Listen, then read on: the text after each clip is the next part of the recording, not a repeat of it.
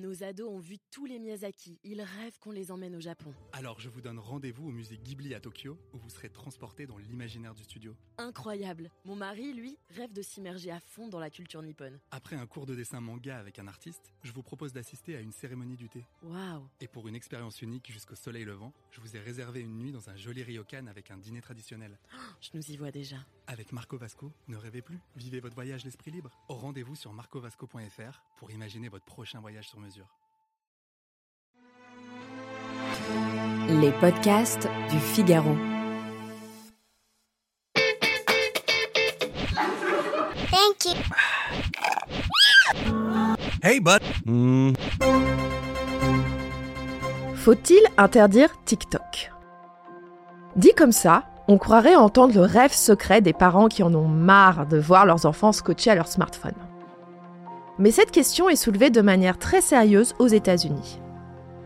On se souvient qu'en 2020, le président Donald Trump souhaitait bannir l'application du pays, puis obliger TikTok à vendre ses activités américaines à des entreprises Made in America.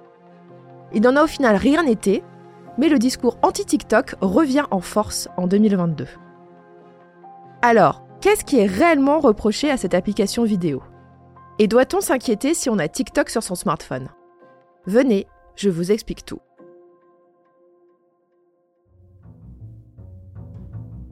Bienvenue dans Question Tech, le podcast du Figaro qui répond à vos interrogations sur les nouvelles technologies.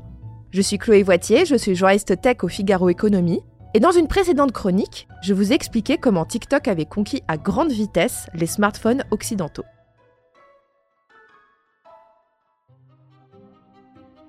TikTok pourrait n'être qu'une success story parmi tant d'autres dans l'univers de la tech. Mais il y a chez TikTok un grain de sel qui complique un peu tout. Ce qui coince avec cette application, c'est sa nationalité. Car TikTok a été pensé, conçu, amélioré et optimisé en Chine.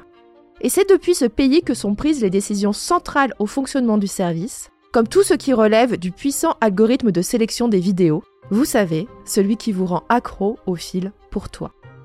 Les origines chinoises de TikTok sèment le trouble. Certains n'hésitent pas à dire que l'application est le faux-nez du Parti communiste chinois et que ce dernier va s'en servir pour espionner les gens, abrutir à dessein la jeunesse occidentale et manipuler sournoisement les opinions publiques.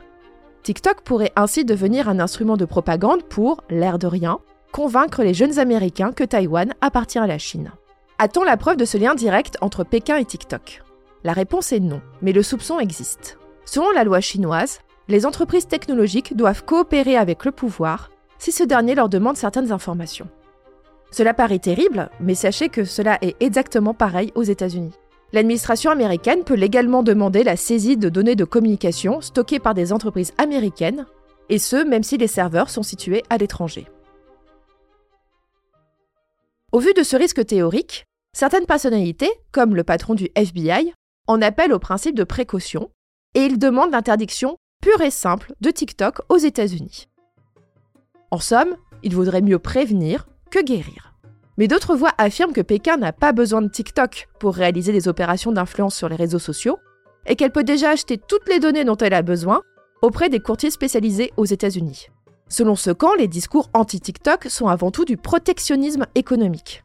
L'application chinoise concurrence en effet de plein fouet des titans américains comme Meta. Une solution intermédiaire est en cours de conception. Elle obligerait TikTok à stocker les données des utilisateurs américains aux États-Unis sur des serveurs opérés par une entreprise américaine. Mais TikTok souhaite que certains de ses ingénieurs chinois puissent continuer à accéder à des données depuis la Chine. Bref, on n'est pas sorti des ronces.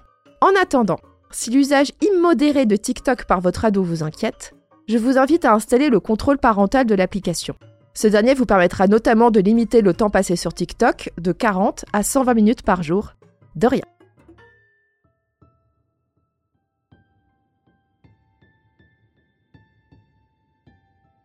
Cet épisode de Question Tech a été réalisé par Astrid Landon. S'il vous a plu, partagez-le autour de vous et abonnez-vous à Question Tech pour ne pas rater nos prochaines publications. Vous pouvez retrouver Question Tech sur le site du Figaro, mais aussi sur Apple Podcasts, Spotify, Deezer et vos applications préférées de podcast. Et n'oubliez pas, dans la tech, il n'y a pas de questions bêtes. À bientôt!